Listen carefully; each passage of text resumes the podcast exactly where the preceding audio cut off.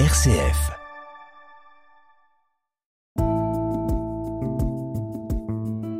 Regard chrétien sur l'actualité. Dorothée Scholz. Bonjour, pasteur Christian Bouzy. Bonjour. On le rappelle, vous êtes pasteur de l'Église protestante unie de France. Vous êtes également responsable du Temple des terreaux et c'est avec vous aujourd'hui que nous allons porter notre regard chrétien sur les actualités de la semaine. Et c'est difficile pour commencer ce regard de ne pas revenir sur ces deux drames qui ont secoué la France et le monde entier également cette semaine. Alors tout d'abord, la disparition des cinq passagers du submersible Titan dans l'Atlantique Nord dimanche dernier et qui auraient finalement subi une implosion catastrophique il y a une semaine. Et puis cette explosion d'un immeuble dans le 5e arrondissement de Paris mercredi qui a fait, on le rappelle, une cinquantaine de blessés, six toujours en urgence absolue. L'origine du drame qui reste encore indéterminée. Alors quel regard chrétien portez-vous, pasteur Christian Bouzy, sur ces actualités très lourdes cette semaine?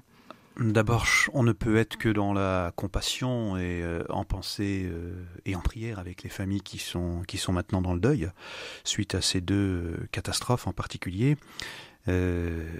Et en même temps, il ne faut pas oublier les autres catastrophes qui sont euh, aussi terribles et qui doivent euh, attirer euh, notre attention. Je pense en particulier à ce naufrage en Grèce d'un bateau de migrants qui a fait plusieurs centaines de morts et plusieurs centaines de disparus en tout cas.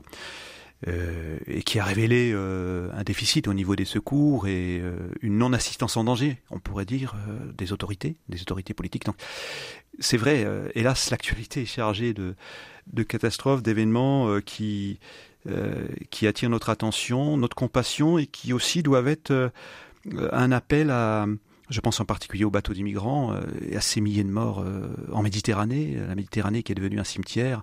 C'est terrible. Et qu'est-ce qu'on fait pour empêcher cela? L'actualité cette semaine a été également marquée par euh, ces déclarations effroyables, ces détails sordides qui ont été publiés dans une longue enquête mardi dans Le Monde.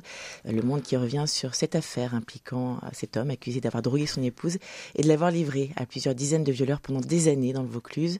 Le dossier d'inscription révèle la déconnexion des accusés, alimentée par une culture du viol destructrice derrière laquelle beaucoup se dédouanent des sévices qu'ils ont infligés à la victime.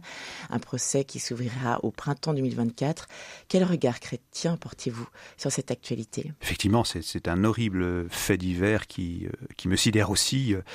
Comment peut-on en arriver à une telle barbarie, à des actes si odieux, des viols en série, euh, avec une organisation incroyable, quasiment une, industrie du viol?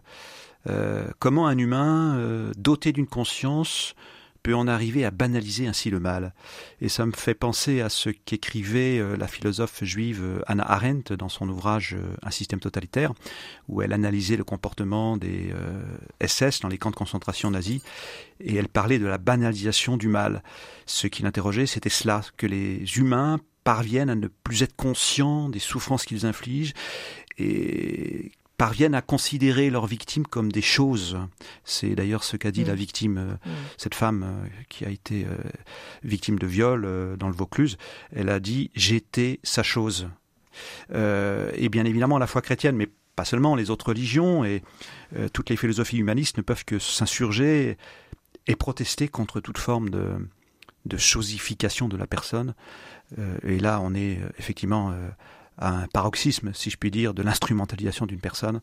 Euh, comment éveiller les consciences sur la nécessité euh, de respecter chacun et chacune euh, dans son esprit, dans son corps? Pour finir, dans l'actualité cette semaine, ce sommet Nord-Sud qui s'est tenu à Paris jeudi et vendredi.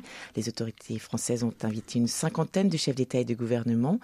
Ils se sont réunis, on le rappelle, pour tenter de répondre aux immenses besoins des pays en développement en matière de lutte contre la pauvreté et l'adaptation au réchauffement climatique. Le défi n'est-il pas démesuré, pasteur Christian Bouzy, en 48 heures et puis en pleine guerre également d'Ukraine, alors que le fossé entre le nord et le sud de la planète n'a jamais paru aussi béant?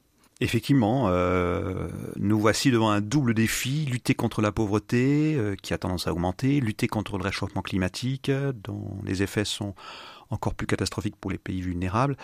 Et c'est bien, on ne peut qu'approuver euh, les déclarations politiques qui annoncent qu'il faut revoir notre système financier, proposer plus de solidarité économique avec les pays pauvres.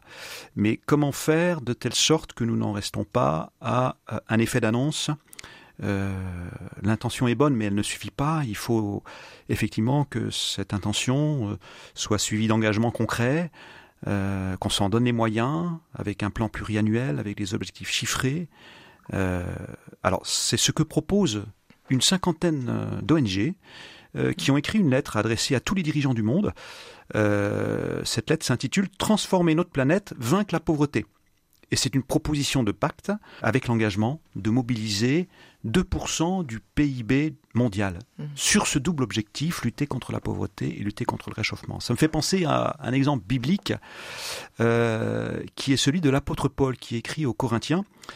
Euh, Corinthe, Corinthe, qui était, on pourrait dire, une ville qui vivait la mondialisation avant l'heure, puisque c'était un véritable carrefour commercial avec des échanges économiques euh, venant du monde entier, et que c'était la loi de la concurrence qui prévalait, y compris dans la communauté chrétienne. Et alors, l'apôtre tape du poing sur la table en disant stop la concurrence, arrêtez de rivaliser, soyez solidaires les uns des autres, et il prend cette très belle image du corps humain dont les membres ne sont pas en concurrence, mais en coopération les uns avec les autres. Et je trouve que ça pourrait inspirer toute notre philosophie.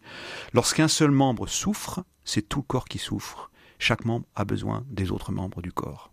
C'est une très belle image pour finir ce, ce regard chrétien. Merci beaucoup, Pasteur Christian Bouzy. C'était le dernier regard chrétien de l'année avec vous. On se retrouve l'année prochaine pour une nouvelle saison. Vous re-signez?